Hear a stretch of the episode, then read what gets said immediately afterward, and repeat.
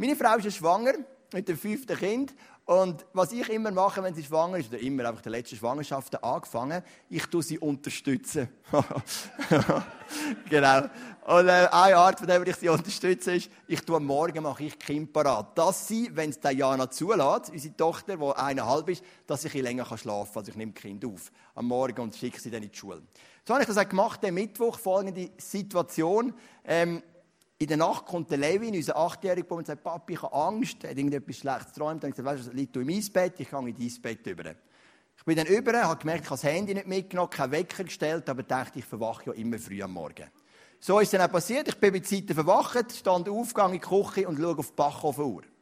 Und die Bachofenuhr zeigt da 6, 26. Und ich dachte, gut, ein bisschen später als normal, aber ich bin im Timing, habe mich duscht, noch ein bisschen gebetet und am 7. der Levin und der Jaron geweckt für die Schule. Alles gut. Dann mit dem Levin Therapie gemacht, die wir auch machen, aufgrund seiner Lungenwegs-, Atemwegserkrankung. Dann habe ich ihm schauen, sich anlegen, zum Morgen gegessen, das 9 parat gemacht für die Schule. Dem Levin nochmal geschwind die Wörter abgefragt für sein Diktat und sie pünktlich um 10 vor 8 in die Schule geschickt. Habe ich gedacht.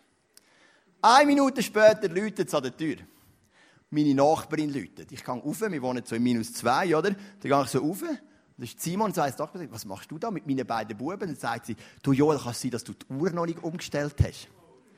Und in dem Moment habe ich geschnallt, dass mein Nadel hätte die Uhr natürlich schon umgestellt, aber war noch im Schlafzimmer. Gewesen. Und die Bachofenuhr haben wir noch nicht umgestellt. Ich habe die Buben um 6 Uhr geweckt und sie haben 10 vor 7 in die Schule geschickt, eine ganze Stunde früh. Das kann passieren, oder? Und ähm, der Jaron hat es mega cool gefunden. Hat gefragt, Papi, kannst du das jeden Tag machen? Weil er hat es mega lässig gefunden, noch eine Stunde vor der Schule ähm, nochmal zu spielen. Das hat er jetzt cool gefunden. Und wir sind da in dem Thema Endzeit. Und dort hat man ja auch manchmal so ein bisschen Verwechslungen mit diesen Zeiten, oder? Es gibt so drei Gruppen von Endzeit-Orientierenden. Die einen, die wissen eigentlich gar nicht, dass die Bibel von einer Endzeit redet, von einer Wiederkunft von Jesus. Die sind einfach mal im nicht wissenden Zustand. Dann im wissenden Zustand gibt es Gruppe 2, das sind so Endzeit-Turbos. Kennen ihr die? Endzeit-Turbos, die sehen Endzeit in allem. Am schlimmsten immer bei den amerikanischen Präsidenten. Ist es ein Demokrat, dann ist es immer der Antichrist. Ist es ein Republikaner, dann ist es irgendwie einer von den letzten Zügen oder von der heiligen Trompete. Und Trump heisst ja sogar noch Trompete, das ist ja ein Megazeichen, oder? Und ähm, das sind so die Turbos. Und dann gibt es die dritten, zu denen gehöre ehrlich gesagt auch ich, das sind die Endzeitmüden weil sie all die Theorien satt haben.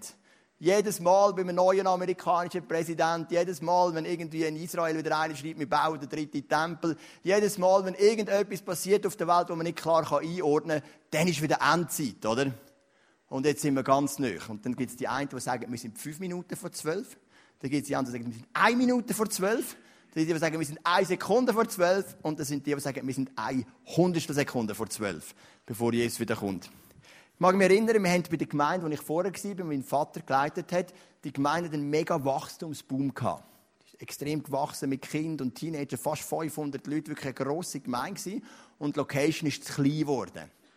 Und dann hat man so eine Gemeindeversammlung gemacht und hat abgestimmt über eine grösste Location. Auf dem gleichen Boden wo man die Location hatte, dann hat man noch einen Teil dazu mieten, der fast doppelt so groß war wie der Teil, den man schon hatte. Da hat es ein riesiges Angebot für Kinder und Turnhalle und Cafeteria und so weiter. Und dann ist der Moment von der Abstimmung. Die Gemeinde war mit beteiligt, wir konnten abstimmen, alle, die Mitglieder waren. Mein Vater ist dann für, hat das Projekt nochmal erklärt. Und beim Moment der Abstimmung ähm, nimmt eine ältere Frau, die ist so mit dem Mann in der hintersten Reihe gesessen, ich mag mich noch erinnern, ich habe immer gedacht, wieso sitzt sie so weit hinten?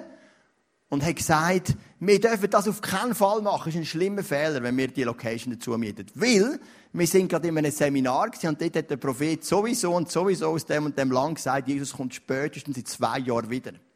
Und wir brauchen so lange, bis wir alles umgebaut haben. Also lass uns den Fehler nicht machen, lass uns für die Menschen gehen, nicht diese letzten zwei Jahre, die wir noch haben, investieren in den Bau der Location. Und gell, ich bin dann etwa 13 gewesen, ich habe es mal zurückgerechnet. Und, ähm, so mit 13 verklüpfst du dann noch, nimmst das noch ernst, oder? Jetzt bin ich ein bisschen abgerührt, oder? Aber in dieser Zeit habe ich oh, Jesus kommt in zwei Jahren und ich habe noch so viele Kollegen, die sind noch nicht zum Glauben gekommen, Jesus. Ja, und lohnt sich überhaupt noch, wenn ich für meine Französischprüfung lerne? Was spielt das schon für einen Unterschied, ob ich ein 6 oder ein 1 mache? Weil Jesus kommt sowieso wieder, müsste ich nicht alles anrühren und du kommst, schon in all die, du kommst so in all die inneren Kämpfe, oder? Und darum sage ich, ich gehöre jetzt zu der Gruppe von der Endzeit müde Genau, aber zu welcher Gruppe du auch immer gehörst, schön bist du da. Und ich möchte noch beten und nachher gehen wir rein in die Message. Vater Himmel, ich danke dir, dass wir einfach die nächsten fünf Sündig die Endzeit studieren. Wir studieren nicht, was der Prophet sowieso von dort und dort sagt, sondern wir studieren, was dein Wort dazu sagt. Und wir glauben, dass dein Wort Wahrheit hat. Und du hast uns gesagt, die Wahrheit macht frei. Und ich bitte dich, dass du uns mega inspirierst, wie wir predigen, der Reto, der Kain am Abend und ich, dass wenn wir wirklich reingehen jetzt in diese Serie rein, dass du uns wirklich inspirierst durch den Heiligen Geist, dass wir erkennen dürfen, was in der Bibel drin ist. Amen. Mich hat ein Vers ein überführt, weil wenn immer jemand mit Endzeit, habe ich gesagt, hören wir auf mit Endzeit, gell? Habe ich schon hundertmal gehört, Obama, ich weiß und so weiter. Aber dann hat mich ein Vers ein überführt, gleich darüber nachzudenken, das ist 2. Petrus Kapitel 3, Vers 4. Vor allem müsst ihr wissen, dass in den Tagen vor dem Ende Spötter auftreten werden, denen nichts heilig ist und die nur ihren eigenen Begierden folgen. Und jetzt kommt's. Wo bleibt denn die Erfüllung seiner Zusage, hören Sie? Er hat doch versprochen, dass er wiederkommt. Inzwischen sind unsere Väter gestorben, aber geändert hat sich nichts. Alles ist immer noch so, wie es seit der Erschaffung der Welt war. Also der Petrus nennt eigentlich Leute wie mich in dem Kontext später. Leute, die sagen, hört mir auf mit der Endzeit. Es ist doch noch alles gleich wie früher. Und der Petrus sagt, die Gemeinden sind Leute gekommen, die nehmen durch einen Endzeitglauben raus. Und die sagen, es ist doch alles gleich wie früher, es wird eh nie passieren, der Wende nicht in eurer Generation. Und der Vers hat mich überführt und hat mir gesagt, hey, wir müssen an die Endzeit glauben. Wir sind in der Endzeit per Definition, wir sind immer am Ende der Zeit. Jede Sekunde, die du durchlebst, finde ich ein bisschen näher als Ende der Zeit. Das ist ja in sich schon logisch.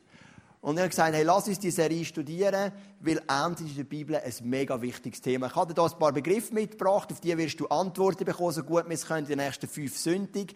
Entrückung, dann Antichrist ist, glaube ich, das nächste, kannst du einfach mal durch, durchgehen. Trübsalzeit, Wiederkunft, Gericht, das tausendjährige Reich und das neue Jerusalem. Das sind so sieben von den, von den ähm, Wörtern, wo wir uns nächst, in den nächsten fünf Wochen darum kümmern Und vielleicht kennst du auch noch Leute, die viele Fragen haben zu der Endzeit, kannst du sie auch gerne einladen. Es wird eine spannende Serie heute machen wir einen ganz feinen Einstieg. Heute gehen wir noch nicht so steil rein. Wir nehmen mal das Wort in der Mitte. Wir möchten uns heute Gedanken zu der Wiederkunft. Weil die Endzeit ist dann fertig, per Definition, wenn Jesus wiederkommt. Wobei es gibt auch hier diverse Theorien. Aber die Theorien, wenn ist Trübsalzeit, wenn ist Entrückung, wenn ist tausendjährige Reich, das kommt nächsten Sonntag. Dann sage ich all die Theorien und am Schluss kommen wir alle gar nicht mehr raus. Nein, ich versuche dann schon ein bisschen richtig drin zu bringen, natürlich. Für die, die mich kennen, so gut es irgendwie geht. Aber heute was wirklich klar ist, Jesus kommt zweimal. Einmal ist er schon gekommen, wir feiern es an der Weihnachten, obwohl er ganz sicher nicht an der Weihnacht gekommen ist. Aber äh, wir feiern es dann, das ist auch cool. Ich freue mich auch immer auf Weihnachten. Wir feiern, Jesus ist auf die Erde gekommen und dann ist er gestorben und verstanden und 40 Tage später, 10 Tage später, 40 Tage später, genau, wie auch immer, er ist nachher wieder zurück in den Himmel, oder? Bei der Himmelfahrt von Jesus. Und dann heißt die Bibel x-mal, Jesus kommt das zweite Mal. Das ist das erste Kommen und dann kommt sein zweite kommen, und das ist dann, wenn Jesus wiederkommt, wieder auf dem Ölberg, wieder in Jerusalem, aber da mal endgültig, wo er der Welt, so wie sie da ist, ein Ende setzt. Und wir möchten heute Aussagen studieren über die Wiederkunft von Jesus. Fünf Bereiche. Wir möchten uns Gedanken machen zum Zeitpunkt, wir möchten uns Gedanken machen zum Ziel, wir möchten uns Gedanken machen zu der Art, wie er wiederkommt, zu den Reaktionen, zu den Folgen. Starten wir mal mit dem Zeitpunkt. Es gibt fünf Aussagen zum Zeitpunkt über die Wiederkunft von Jesus. Das eine, was er sagt, ist, niemand kennt die Stunde außer dem Vater. Also das ist mal die erste Aussage. Auf gut Deutsch, es gibt gar keine Aussage wirklich. Jesus sagt, nicht einmal ich kenne den Zeitpunkt, nur der Vater. Also wenn du immer etwas lesest, von einem, der sagt, es geht noch zwei Jahre, es geht noch sieben Jahre, oder wir haben ja auch schon bei der Adventistenbewegung, glaube ich, hat es die Ellen G. White gegeben, die gesagt hat, 1800 irgendwo kommt er wieder, er ist ja nicht wiedergekommen. Immer skeptisch sein, immer vorsichtig, ist nicht biblisch, weil er sagt, Stunde kennt niemand außer der Vater. Und der Vater wird uns vieles offenbaren. Steht zum Beispiel im Buch Amos, dass Gott uns so liebt, dass er uns seine Geheimnisse viel offenbaren. Aber das Geheimnis offenbart er nicht mal seinem Sohn. Dann offenbart es auch nicht uns. Also niemand kennt Stunde. Das Zweite, wir haben aber ein paar Hinweise Die meisten Menschen werden es, werden es ganz unvorbereitet treffen. Die Bibel sagt uns, dass die wenigsten Leute mit dem rechnen, wenn es so weit kommt. Und die meisten Leute wird es unvorbereitet treffen. Es wird das Letzte sein, was sie daran denken. Das Dritte, was uns die Bibel sagt, sie werden fest feiern, heiraten wie zu den Zeiten Noahs. Also es wird sich etwas wiederholen wie zu den Zeiten Noahs. Die Leute werden feiern, sie werden festen, sie werden sorglos leben und plötzlich macht es Peng und Jesus kommt wieder. Das vierte, die Menschen werden sich wiegen in Sicherheit und Frieden. Jesus kommt wieder, wenn ein Großteil der Menschen sagt, Frieden und Sicherheit ist auf der Erde wie nie vorher. Und das ist sicher ein, ein, ein Zeichen, das wir zurzeit sehen. Es gibt viele Bürgerkriege, aber grundsätzlich schon durch die UNO, durch die ganzen äh, Mechanismen, die wir heute haben, ist sicher die Überwachung vom Frieden weltweit kontrollierbarer geworden wie früher. Wobei mit den Charakterköpfen, die wir jetzt gerade in der haben in gewissen Ländern, ähm, ist es vielleicht auch wieder ein bisschen weiter weggekommen. Genau. Und dann die fünfte Aussage, die wir noch haben über den Zeitpunkt, das ist meine Lieblingsaussage, Offenbarung 22, Jesus kommt bald. Genau, weil bald, was heißt das schon in der Bibel? Wenn Gott und Jesus kommt bald, denke ich so, ja gut, was ist jetzt bald, oder? Ähm, genau, das ist mal der Zeitpunkt. Es wird fest gefeiert, es wird, die Leute werden sich in Sicherheit wiegen, die wenigen Menschen werden, die wenigsten Menschen werden darauf vorbereitet sein. Genau, die zweite Frage, die wir uns stellen wollen, was ist denn das Ziel? Wieso kommt denn Jesus wieder? Wieso kann es nicht einfach so weitergehen wie bis jetzt? Der Hauptgrund, warum Jesus wiederkommt, ist, können wir miteinander schauen, es ist die Seine, also seine Jünger zu sich zu holen. Die Bibel vergleicht uns als Gemeinde von Jesus, seine Nachfolger, mit einer Brut. Und sie sagt mehr als Brut, wir werden vorbereitet für den Bräutigam für Jesus. Und Gott sehnt sich nach dem Fest. Als ich meine Frau geheiratet habe, dann habe ich mich gesehnt nach dem Hochzeitsfest. Es ist mir nicht in erster Linie um alle Gäste gegangen, auch. Aber mir habe mich gefreut, sich endlich auf meine Frau heiraten. Mich sehnt sich, mich freut sich, mich hat Tage kommen, wir warten, mich zählt sie ab, bis man endlich heiraten kann. Und der Vater sehnt sich danach, seine, seine Brut, seine Männer, seine Nachfolger endlich mit dem Bräutigam zu vermählen. Wieso wartet er so lange? Das begründet die Bibel auch, weil es ist noch Gnadenzeit. Er möchte, dass möglichst viele Menschen noch zu der Erkenntnis von der Wahrheit kommen. Weil sein Wunsch ist, dass die Brut eben möglichst groß ist, aber ein anderer Wunsch ist auch, dass die Brut heilig ist, ohne ähm, Fleck und ohne Runzeln, wie es Epheser Kapitel 5 beschreibt. Also, das ist so das Herz. Gott sagt, irgendwann werde ich die Brut endlich mit meinem Bräutigam, mit meinem Sohn vermählen und einen Teil machen von meiner Familie. Klar sind wir jetzt schon Kinder von Gott, aber wir werden einen vollkommenen Teil von seiner Familie angehören an seinen Sohn. Das Zweite geht in die gleiche Richtung. Er kommt, um den Wartenden Rettung zu bringen. Gerade in der Endzeit, das werden wir auch noch sehen, in der nächsten Sonntag, wird viel durchgeschüttelt werden auf dieser Erde und Menschen werden darunter leiden, unter Christenverfolgung beispielsweise, und sie werden sich sehnen. Und Gott ist im Himmel und er denkt, irgendwann werde ich die armen Menschen, die so gequält werden und leiden, für seinen Glauben befreien und erlösen. Und irgendwann sagt er, jetzt ist genug, ich komme wieder und bringe den wartenden Rettung. Das ist das Ziel, das wir haben dahinter Jetzt ganz praktisch, wie passiert das? Ich mag mich erinnern, ich bin mal mit Rebecca die Heime gewesen, wir haben uns zugewandt in der ersten Wohnung, gerade nach der Hochzeit. Und plötzlich hat es draussen, haben wir gehört, einen Chor singen. Und der hat so perfekt tönt, das haben wir noch nie gehört, so ein Himmelschor, eine Art. Und ich habe zu Rebecca gesagt, du kommst jetzt Jesus wieder. Und wir haben es nicht recht können fassen und sie natürlich vorsichtiger und so. Ja, ich höre da schon noch die ein, zwei unreine Resonanzzellen. Ähm, es waren nicht Retos gewesen, oder? und, und, und dann bin ich raus und wir haben gerade neben einer Turnhalle gewohnt. Dort hat so ein Chor geübt und die haben so perfekt gesungen. Und im ersten Moment bin ich verklopft, weil die, die Probe in dem Chor, in der Turnhalle ist nur Sport gemacht worden. Wir haben noch nie einen Chor gehört, Probe. Und es hat alles so übergezogen in unsere Wohnung. Und ich dachte, jetzt kommt Jesus wieder. Ich bin richtig zusammen, ich bin richtig verschrocken, oder? Es ist so ein Moment, du denkst immer, ja, es passiert, glaube ich, eh nie. Und wenn es nicht passiert, dann bist du mega überfordert. Wenn dann, also, ich kann jetzt nicht aus Erfahrung reden, ich habe es noch nie erlebt, es ist, wenn Jesus wiederkommt. Aber so stelle ich es mir vor. Und ich war so dort drin und habe den Chor gehört und dachte, wow, wow, Jesus kommt glaube ich wieder, aber es war dann nicht der Fall gewesen. Genau, also wie kommt denn Jesus wieder? Wir haben vier Hinweise, oder vier, die ich gefunden habe. Das erste ist in Apostelgeschichte Kapitel 1, wo die Jünger Jesus, bei Jesus dabei sind, wenn er in den Himmel aufgeht. Jesus geht zurück in den Himmel und dann sagt der Engel, genau auf die gleiche Art, wie es jetzt aufgeht, wird er wieder runterkommen. Also in der Wolke auf den Ölberg in Jerusalem wird er wiederkommen. Das Zweite, was wir lesen, Ähm, alle werden es auf einmal sehen. Das ist ja noch schwierig, wenn man sich das vorstellt, dass, dass Jesus wiederkommt in Jerusalem und die ganze Welt wird es sehen.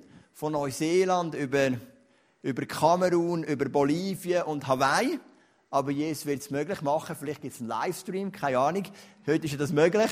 Ähm, vielleicht gibt es einen weltweiten Fernsehsender, der gerade eine Dokumentation am Dreh ist über den Ölberg und den Peng, oder? Ich weiss nicht genau wie. Vielleicht ist es auch einfach so gigantisch, dass man es irgendwie auf der ganzen Welt sieht. Aber wir alle werden auf einmal Zeugen sein. Das Dritte, Jesus hat, ähm, oder Gott hat ein Lieblingsinstrument, weil wenn Jesus kommt, das lesen wir mehrfach, nicht nur in der ersten Thessaloniker Stelle, wird es begleitet sein von Posaunen, ein Posaunenschall. Also ein Chor von so heiligen Posaunen werden blasen werden. Und wenn, was also immer du für ein Instrument spielst und du ein besonders Heiliges willst spielen, dann wählt Posaune. Das ist nämlich schon bei Jericho, oder, wo Jericho die Mauern gestürzt sind, im Posaunenschall und Jesus wird kommen im Posaunenschall. Und das vierte, was wir noch lesen, ist, dass eine laute Stimme von einem Engelfürst wird zu hören sein auf der ganzen Welt. Und der wird das ansagen. Und wir alle werden es verstehen, Posaunenschall, Jesus kommt wieder, es wird ein mega krasses und auch schockierendes Erlebnis sein. Was ist die Reaktion, wenn das passiert? Das ist uns beschrieben ähm, in der Bibel. Und das heisst die Reaktion, es wird alle in Angst und Schrecken versetzen. Jetzt denkst du vielleicht, ja, aber halt, ich bin Jünger von Jesus. Mich wird es nicht in Angst und Schrecken versetzen. Doch, aus folgendem Grund. Maria ist auch ein Nachfolger von Gott. Und als der Engel kam, ist, im ersten Moment heisst, sie hat Angst gehabt. Und dann sagt der Engel, fürchte dich nicht. Wo der Engel am Zacharias begegnet ist, hat er Angst gehabt. Der Engel hat gesagt, fürchte dich nicht. Wo der Engel am Josa begegnet ist, hat er Angst gehabt. Der Engel hat gesagt, fürchte dich nicht. Wo der Engel am Gideon begegnet ist, hat Gideon Angst gehabt. Und der Engel hat gesagt, fürchte dich nicht. Erster Mann kommt immer Angst. Das ist immer so, durch die ganze Bibel durch, wenn die Engel kommen. Der kurze Moment ist, verschrickt, man hat Angst und dann sagt der Engel, fürchte dich nicht, ich habe eine gute Nachricht. Die Hirten auf dem Feld sind verschrocken und der Engel sagt, fürchte dich nicht, wir haben eine gute Nachricht. Euch ist der Heiland geboren, Jesus aus der Stadt David, oder? Also wenn, ähm, wenn die Wiederkunft kommt, am Anfang wird es uns verschrecken, äh, wird uns versetzen, Angst und Schrecken und dann werden wir begreifen, hey, die Rettung ist da, das Hochzeitsfest steht voran. Was ist die Folge von dieser Wiederkunft? Die Folge ist das Gericht. Nach der Wiederkunft folgt das Gericht. Es gibt zwei Begriffe, die immer in Verbindung sind mit der Wiederkunft, oder oft. Das ist die Entrückung, schauen wir nächsten Sonntag an, und das ist das Gericht. Die Folge von der Wiederkunft wird das Gericht sein. Matthäus Kapitel 24 schauen wir in vier Wochen, glaube ich, an. Matthäus 24, das ganze Kapitel sind so Vorboten. Was passiert, bis Jesus wiederkommt. Und dann Kapitel, also 24 sind mehr Fakten und Kapitel 25 sind zwei Geschichten. Und die erste Geschichte ist das Gericht, wo Jesus erklärt, dass die Menschheit aufteilt wird in Schaf und Böcke. Und in dem Moment willst du zu den Schafen gehören. Zu den Schafen wird Jesus sagen, ich bin hungrig ihr habt mich gespissen. Ich bin durstig, sie haben mir zu trinken gegeben. Ich bin im Gefängnis, sie haben mich besucht. Ich bin nackt, sie haben mich gekleidet. Kommen zu mir ins Himmelreich. Die Leute machen das aus reinem Motiv. Sie schnallen es gar nicht. Sie sagen, was? Wann haben wir das gemacht? Und Jesus sagt, was ihr einer von meinen geringsten Brüdern tun, habt ihr mehr tun. Und dann kommt die zweite Gruppe da, das sind Böcke. Jesus wird sagen, ich bin hungrig, sie haben mich nicht gefüttert. Ich bin durstig, sie haben mir kein zu trinken gebracht. Ich bin im Gefängnis, sie haben mich nicht besucht. Ich bin nackt, sie haben mir keine Kleider gebracht. Und sie werden eingehen in die Verdammnis. So sagt uns die Bibel. Also nach der Wiederkunft kommt das Gericht. Das sind so mal Fakten, biblische Fakten rund ums Thema Wiederkunft. Jetzt leben wir in einer Spannung, oder? In einer Spannung, hey, wir möchten da dabei sein.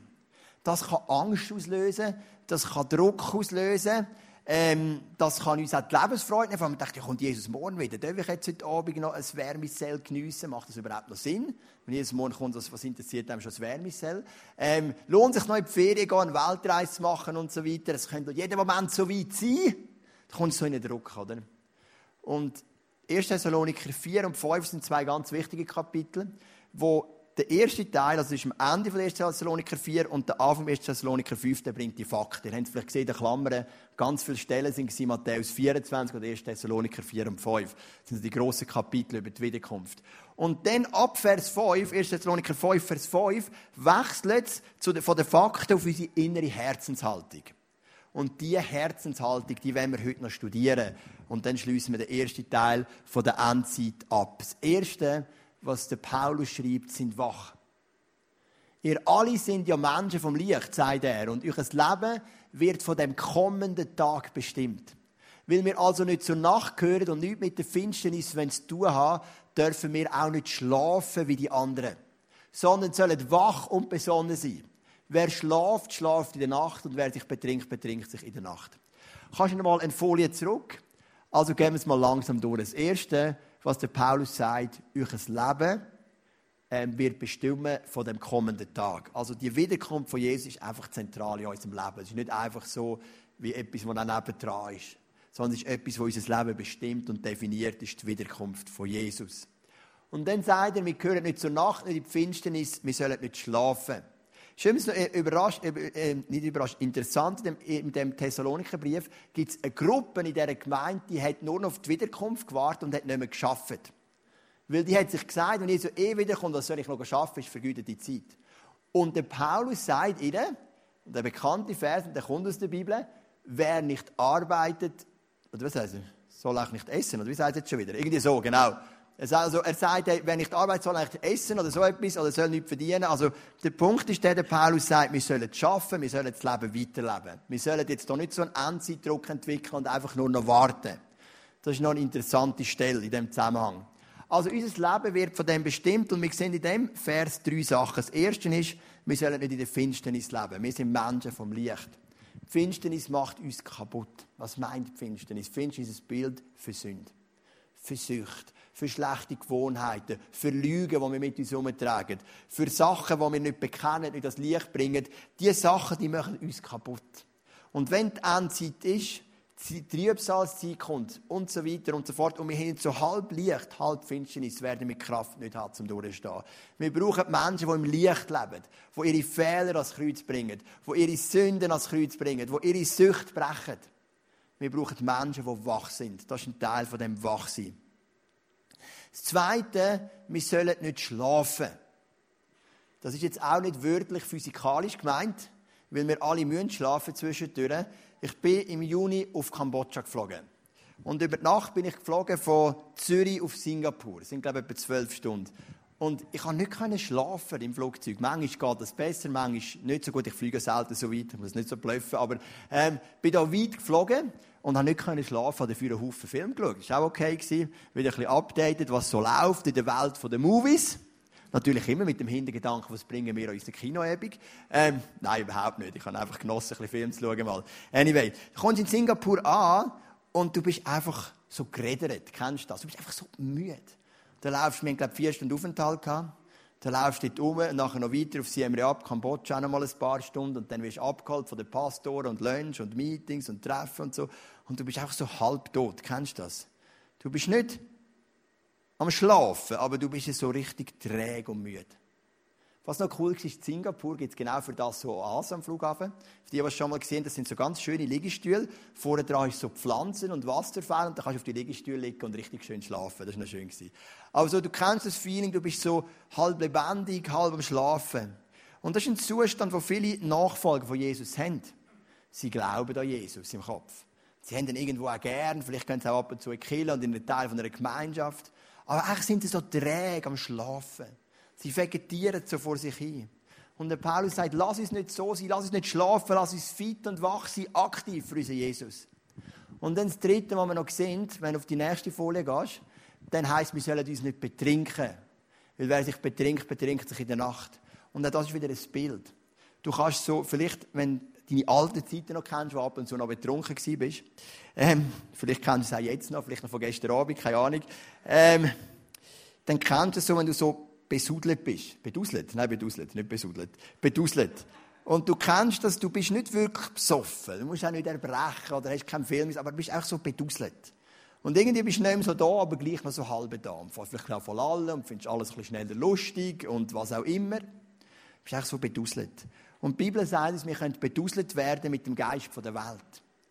Die Werte der Welt können die Werte von Jesus verdrängen.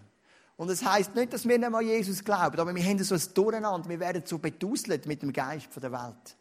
Und wir gehen so beduselt. Und ihr sagt, sind klar. Also die drei Bereiche gehören zu Wachsein. Nicht in der Finsternis leben, sondern im Tag, nicht schlafen, sondern, sondern aktiv zu sein und nicht so beduselt zu werden vom Geist der Welt. Dann in der nächsten Vers geht darum, sind bereit zum Kampf. Es heißt im nächsten Vers, wir aber gehören zum Tag. Haben wir jetzt auch schon gehört. Und wollen daher nüchtern und zum Kampf bereit sein. Gerüstet mit dem Brustpanzer des Glaubens und der Liebe und mit dem Helm der Hoffnung auf Rettung. Am Schluss, ein kleiner Querverweis, haben wir die drei Wörter Glaube, Liebe, Hoffnung, die der Paulus auch bringt im 1. Korinther 13. Aber das Zentrum von dem Vers ist, sie nüchtern und sind bereit zum Kampf. Weil wir sind immer herausgefordert, in einem Kampf zu sein für Jesus. Mal werden wir attackiert wegen unserem Glauben, mal werden unsere Werte so ganz gemein irgendwie so ein bisschen auf Probe gestellt. Eben vielleicht ein Geschäftspartner, der sagt, du, das müssen wir jetzt nicht unbedingt die Steuern angehen oder was auch immer. Und du sagst, aber ich will jetzt den Auftrag auch nicht verlieren und dem reinkommen als Moralapostel. All die Spannungen von deinem Alltag, die kennst du, oder? Und, und das sind so Kämpfe, die mit ihnen stehen. Kämpfe, einfach die Werte zu schützen, für unsere Werte zu stehen, für das Evangelium zu stehen. Manchmal braucht es auch Mut. Beispielsweise ich persönlich bin ähm, gegen Abtreibung. Und es braucht manchmal Mut, in Diskussionen zu sagen, ich bin gegen Abtreibung aus den und diesen Gründen. Das ist heute nicht mehr attraktiv. Es gibt da Leute, die sind mitgelaufen vom Marsch, beim Marsch vom Leben, der Marsch fürs Leben. Und das ist ja brutal, was das für Gegenreaktionen gibt. Und als ich gehört habe, was das für Gegenreaktionen gibt, habe ich gesagt, also erst muss ich auch mitlaufen. Weil mich nervt, dass alle dürfen ihre Meinung sagen über alles, aber wenn ein paar hundert Christen aufstehen und sagen, wir schützen das Leben, dann gibt es eine riesige Gegenreaktion. Der, Scho der, der Lederach, der das unterstützt, der Schokoladier wird attackiert im Geschäft. Ähm, alles Mögliche drum und dran. Und das sind so Momente, wo du sagst, wir möchten parat sein für den Kampf. Parat für den Kampf. Vielleicht spürst du es auch in deiner Familie. Du bist zum Glauben an Jesus. Ich habe jetzt das große Glück, dass meine ganze Familie an Jesus glaubt und von meiner Frau auch, aber du hast das vielleicht nicht. Du musst einstehen für gewisse Sachen, einstehen für gewisse Werte.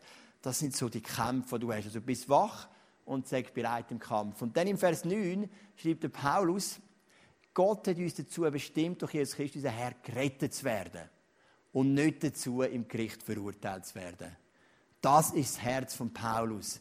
Liebe Freunde, wenn wir durch all die Endzeit durchgehen, sagt er seinen Thessaloniker, durch all die Lehren, durch all die praktischen Umsetzungen. Es geht doch nicht darum, mich unter Druck zu setzen. Es geht doch nicht darum, mich Angst zu machen. Es geht darum, dass ihr im Tag vom Gericht nach der Wiederkunft von Jesus auf der richtigen Seite steht. Das ist der Fokus. Für das bist du bestimmt. Du bist bestimmt, gerettet zu werden und nicht im Gericht verurteilt zu werden. Finsternis, Schlafen, müde sein, beduselt sein und so weiter und so fort. Das kann uns eben so wegziehen von dem Vaterherz, von dem Gott. Und es kann sogar enden, dass wir schlussendlich Gott total verleugnen. Und der Paulus sagt, hey, das ist das Ziel. Darum, darum gebe ich euch die Botschaften weiter. Ich möchte euch alle sehen im Himmel. Ich möchte euch alle sehen, vor dem Gericht auf der richtigen Seite stehen. Ich möchte keinen einzigen sehen, der auf der falschen Seite steht. Das ist das Ziel hinter dieser Lehre. Das ist das Ziel von der Lehre von Jesus. Das ist das Ziel hinter der Offenbarung. Das ist das Ziel hinter Thessaloniker Stellen, Kapitel 4 und 5. Es ist das Ziel so, hey, lass uns, wenn es so weit ist, auf der richtigen Seite stehen. Wir haben vorhin kurz über Matthäus 25 geredet. Ich habe gesagt, es gibt zwei Geschichten. Die erste Geschichte ist die Geschichte von der Schaf und von der Böcke und Gericht. Das Gericht werden wir auch noch genauer anschauen. Und dann gibt es noch eine zweite Stelle. Der Reto hat mal eine mega gute Predigt gemacht über das, vielleicht magst du dich erinnern, von diesen zehn Brutjungfern. Die zehn Brutjungfern, sie warten auf den Bräutigam und die Ankunft verzögert sich. Sie haben ihre Öllampe dabei und der Bräutigam kommt und kommt einfach nicht. Fünf geht das Öl aus. Und fünf haben Ersatz. Also allen geht das Öl aus, aber fünf haben noch Öl dabei. Und die fünf, die kein Öl dabei haben, die müssen sich das Neues posten. Und wie es halt so ist, in der Zwischenzeit kommt der Bräutigam und wo sie, wenn zum Bräutigam kommt, ist das Tor schon zu. Und die fünf, die Öl dabei haben, die können mit dem Bräutigam feiern. Und wir lesen dann am Ende von dem Gleichnis in Matthäus Kapitel 25, sind also wachsam. Das ist Quintessenz, schließt Jesus. Denn ihr wisst weder den Tag noch die Stunde im Voraus. Also ist das Gleichnis, das sich auf die Endzeit, auf die Wiederkunft bezieht schau, dass du Öl hast. Öl, ein Bild für den Heiligen Geist. Wenn im Alten Testament Öl kommt, ist es immer ein Bild für den Heiligen Geist im Neuen Testament. Schauen, dass wir gefüllt sind mit dem Heiligen Geist. Und ich möchte gerne beten zum Ende dieser Message, dass wir wirklich ready sein dürfen. Es geht bei der Endzeit nicht um Druck oder um Angst. Es geht auch nicht darum, dass du dein Leben nicht geniessen darfst und, und, und das nicht musst für eine Prüfung lernen, weil es sich innen lohnt oder so. Sondern es geht darum, dass du wach bist. Es geht darum, dass du entschlossen in den Kampf gehst für Jesus und seine Werte und den Glauben hochhaltest in deinem Leben. Um das geht es in der Endzeit. Und komm, stehen doch miteinander auf. Ähm, und dann werde ich gerne für dich und für mich beten, dass wirklich der, der wache Spirit, der kampfbereite Spirit vom Heiligen Geist in uns freigesetzt werden. Weil auch wenn wir vielleicht nicht alles werden verstehen von dieser Endzeitserie, ich verstehe wirklich auch nicht alles. Red und ich, wir haben schon telefoniert, wir sind dann zum Teil gar nicht mehr rausgekommen. Am Schluss sind wir dann irgendwie wieder halb rausgekommen, gell? Es ist nicht so einfach, alles zu verstehen, aber am Schluss ist das der Punkt. Wir sind wachsam und wir sind bereit für den Kampf. Wenn all die Zeiten kommen oder in den Zeiten, wo wir auch schon drin sind.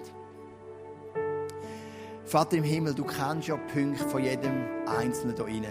Du kennst meine Punkte, wo ich so neige zum Einschlafen wo der Glaube so etwas ist, wo man einfach so ein bisschen vor uns hin vegetiert, so wie ich in Singapur halb tot, halb lebendig durch den Flughafen gelaufen bin. Total geredet von einer Nacht, wo ich einfach nicht schlafen konnte. Und du kennst auch unsere Finsternisse in unserem Leben. Dort, wo wir die faulen Kompromisse machen. Dort, wo wir die Leichen zulassen im Keller. Dort, wo wir ähm, nicht vergeben anderen Menschen. Dort, wo wir zulassen, das Krebsgeschwür von der Sünde wuchert in unserem Leben. Du kennst das. Du kennst auch die Gefahren, wo wir so beduselt werden von der Welt. Es können so viele Aspekte sein. Beim einen ist es vielleicht mehr sexuelle Verführung, beim anderen sind es vielleicht mehr, mehr mediale Sachen, was auch immer. Es gibt so viele Möglichkeiten, wo man so beduselt werden Aber es heißt im Epheser 5, wir sollen beduselt oder betrunken sein vom Heiligen Geist. Das ist das, was uns in der Endzeit hat. Und so bitte ich dich, dass du uns wach machst und ich bitte dich, dass du uns stark machst, in den Kampf zu gehen.